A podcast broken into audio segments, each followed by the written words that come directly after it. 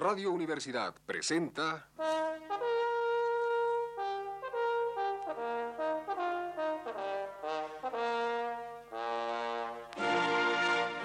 Testimonios.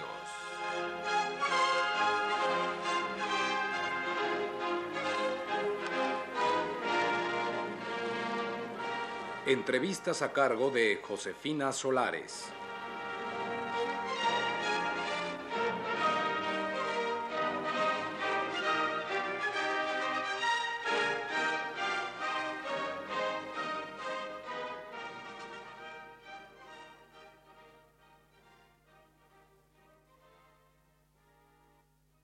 Esta noche estamos en el Instituto Mexicano de Psicoanálisis con el doctor Aniceto Aramoni, quien nos hablará de la religión de hoy, el hombre vertical, tema que tratará en una próxima conferencia.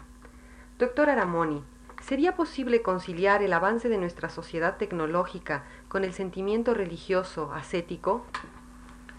Me parece que es eh, difícil, yo diría casi imposible conciliar ambas posibilidades. Es decir, son excluyentes en cierta medida. Eh, la época en que la religión ha prevalecido en forma más auténtica, específicamente el ascetismo y, los aspectos relacionados con el misticismo y la santidad, específicamente han sido la época medieval.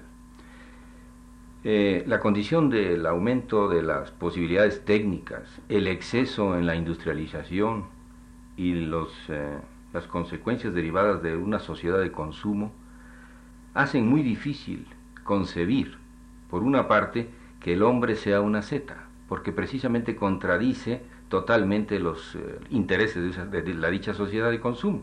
Es decir, el hombre debe, mm, debe ser alguien muy que obtenga cosas cómodas, que obtenga beneficios en todos los sentidos, y esto eh, objetaría la posibilidad de, por ejemplo, del misticismo de la santidad. ¿Y cuál sería el peligro de que la ciencia avanzara únicamente con fines tecnológicos, deshumanizados? Eh, el peligro grave es que la ciencia no reconoce limitaciones morales. Consecuentemente, lo único que interesa a la ciencia desde el punto de vista industrial, quiero decir, no a la ciencia pura, eh, tiene que ver con el hecho mismo de que la ciencia ha sido puesta al servicio de la comodidad humana, al servicio de los beneficios del hombre, pero los beneficios de tipo sensual y sensorial.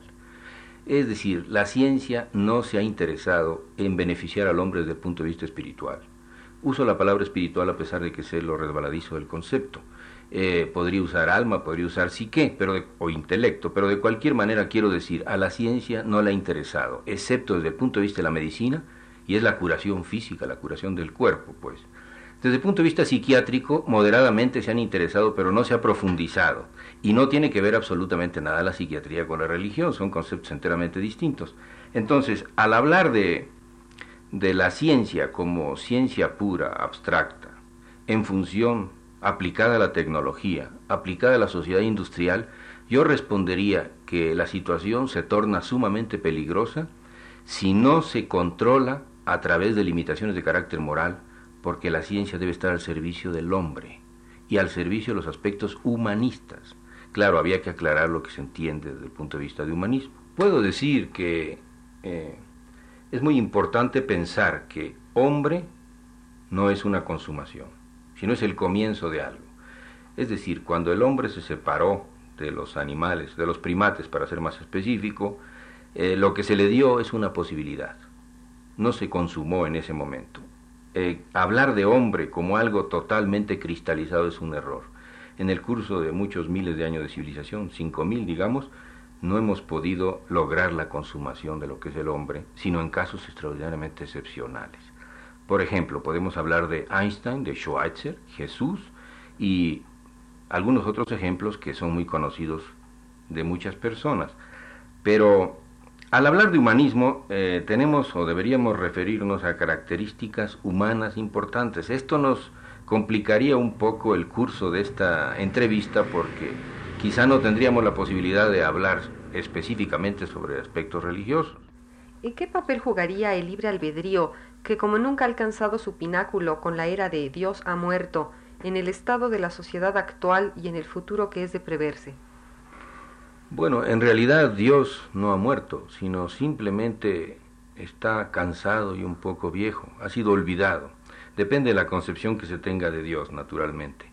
Pero de todas maneras, al morir Dios, concibiendo así la realización de la frase de Nietzsche, digamos, y en cierta medida la de Dostoyevsky, eh, desgraciadamente el hombre no fue dejado libre, se apoderó del hombre algo muy importante que es la tecnología, se apoderó de la industria, se apoderó del comercio y se apoderó de la propaganda y los problemas de la comunicación.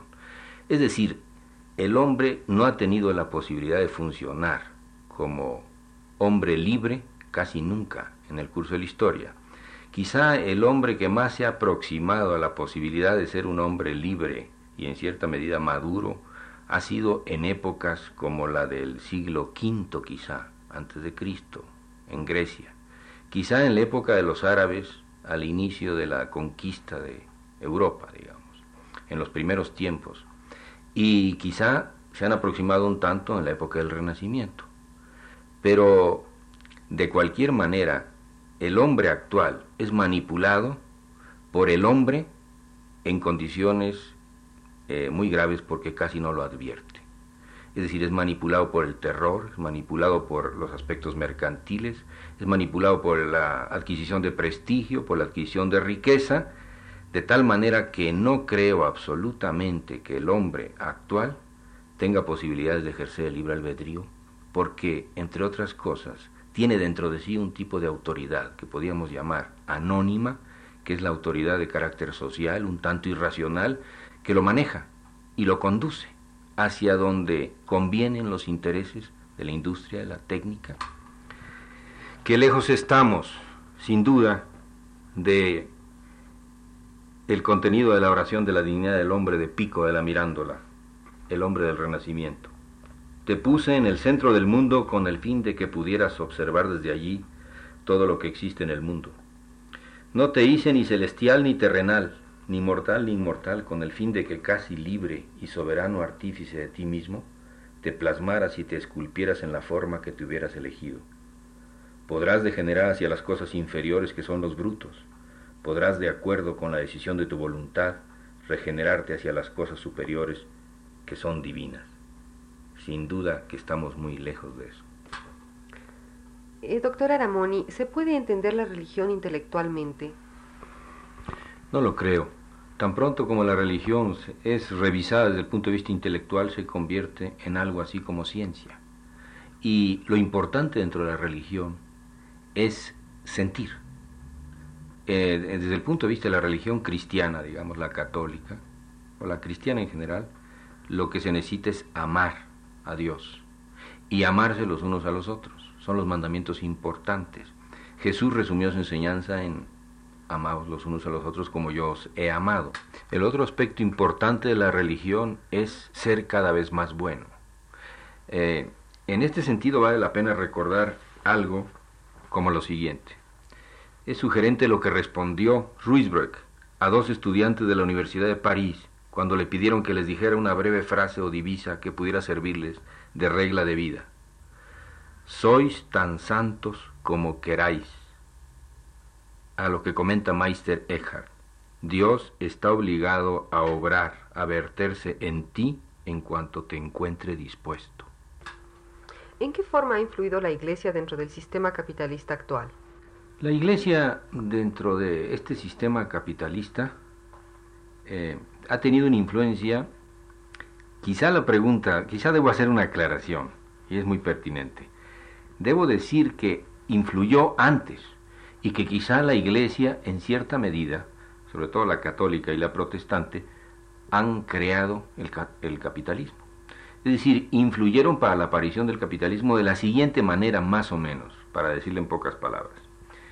El hecho de que eh, los mandamientos, de que las disposiciones de la Iglesia exigieran frugalidad, austeridad, ascetismo, motivó que las gentes se convirtieran en gentes extraordinariamente trabajadoras, eh, que acumularan una gran cantidad de dinero, de capital o de riqueza, como se quiere llamar, que esa riqueza a su vez tuviera que ser invertida en circunstancias más o menos cíclicas, digamos, de autoalimentarse, Y esto hizo posible la acumulación de grandes cantidades de riqueza y a su vez las inversiones extraordinarias y en cierta medida de ahí nació el aspecto capitalista. Eh, en forma diferente influyeron el, eh, protestantismo y el catolicismo. Por ejemplo, el catolicismo influyó a través de una de las eh, sectas más importantes, la de los benedictinos, esa clase muy extraordinariamente trabajadora. En alguna ocasión llegó a haber 40.000 monasterios benedictinos. Ellos aumentaron a las horas habituales que se anunciaban en el día una o dos más. Eh, el problema del tiempo, el problema de las horas resulta muy importante dentro del capitalismo. No hay que olvidar que el reloj es una máquina que produce tiempo y que no se puede concebir prácticamente el capitalismo sin el concepto específico del tiempo. Es decir, un eh, protestante del siglo XVIII Benjamin Franklin acuñó una frase muy importante, tiempo es dinero. Ahora bien, eh, Max Weber, Troelch, Fromm, eh, Louis Mumford se han ocupado de explicar en cierta manera esto que yo acabo de resumir en forma muy simplista. La segunda parte de la cuestión es recíproca, digamos, eh, la, el catolicismo y el protestantismo a su vez han sido influidos por el capitalismo. Esto es, han estado empleando o han comenzado a utilizar los medios que dan tan buenos resultados desde el punto de vista de la industria, de la técnica y del mercado. Quiere decir esto que la Iglesia, que creó en cierta medida el capitalismo, y la industria que la auspició y la favoreció, actualmente ha sido influida hasta, esto es mi punto de vista naturalmente, hasta poder ser destruida por el capitalismo que fue creado inicialmente por ese tipo de religión. Quiere decir que los eh, métodos usados por la Iglesia en la época moderna son métodos que ya han sido experimentados con gran éxito por eh, la industria y por la técnica. La propaganda, el consumo, la industrialización, la simplificación, el hecho de eh, ir a buscar a los clientes a su propia casa, el hecho mismo de procurar simplificar y facilitar el acceso a la casa de Dios, hasta llegar al exceso eh, de organizar una especie de oficina templo junto a cada casa. ¿Qué peligro corre la religión al emplear los típicos anzuelos, es decir, los atractivos de nuestra sociedad de consumo? Eh, deshumanizarse en primer término, es decir, perder la meta y convertirse en un instrumento al servicio de la industria y de la técnica. Destruirse en una palabra es decir, hacer desaparecer las razones que la fundamentaron y que hicieron necesaria su existencia. Al utilizar los medios de la industria, de la técnica y de los grandes consorcios, tendrán un gran número de gentes, pero tendrán un gran número de personas a quienes tampoco interesará realmente la religión. Un grupo de gentes enajenadas que irán a cumplir con algunos dispositivos en función de que se les facilita enormemente el acceso a la casa de Dios, pero al fin y a la postre será destructivo. Y díganos por último, doctor Aramoni, ¿cuál es la relación del hombre actual con Dios? La voz de Dios que escucharon algunos hombres en épocas pasadas era una que llegaba directa, era la verdad. La que escuchamos ahora es la palabra escueta, simbólica, lógica, pero muerta. La de los profetas era una voz viva. Creían en ella los que la transmitían. Aquellos que están convencidos podrán convencer a otros. Los profetas actuales son científicos fríos, objetivos, matemáticos, llenos de datos y de aspectos estadísticos. No conmueven, aterrorizan y convencen. Ellos se apoderaron de Dios quitándoselo al hombre común. Ahora está dentro de una computadora en la síntesis de las proteínas y aminoácidos de molécula pesada, en la genética, en los cromosomas, en el ácido desoxirribonucleico, en el espacio exterior. Donde por cierto no está es en el reducto interior, que perdió la privacía, que fue violado sin consideración, fortaleza tomada por la manipulación del hombre por el hombre. Este se ha diluido, ha perdido la forma, se ha convertido en una especie de amiba que siente rubor ante la idea de defenderse y mostrarse diferente, duda de lo que ve, lo que oye, lo que hace, se extraña de su conducta y de sus reacciones. Quisiera terminar con esta frase. La gente debería pensar menos en lo que deben hacer y más en lo que deben ser. Con que su ser fuese bueno, resplandecerían sus obras. No imagines que puedes fundar tu salvación en tus actos. Debes descansar en lo que eres. Meister Eckhart. Esta noche estuvimos en el Instituto Mexicano de Psicoanálisis con el doctor Aniceto Aramoni, quien nos habló de la religión de hoy, el hombre vertical, tema que tratará en una próxima conferencia. Radio Universidad presentó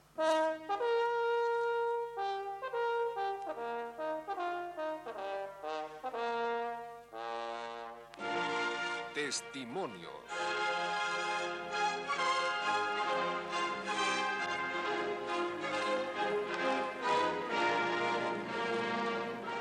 Entrevistas a cargo de Josefina Solares.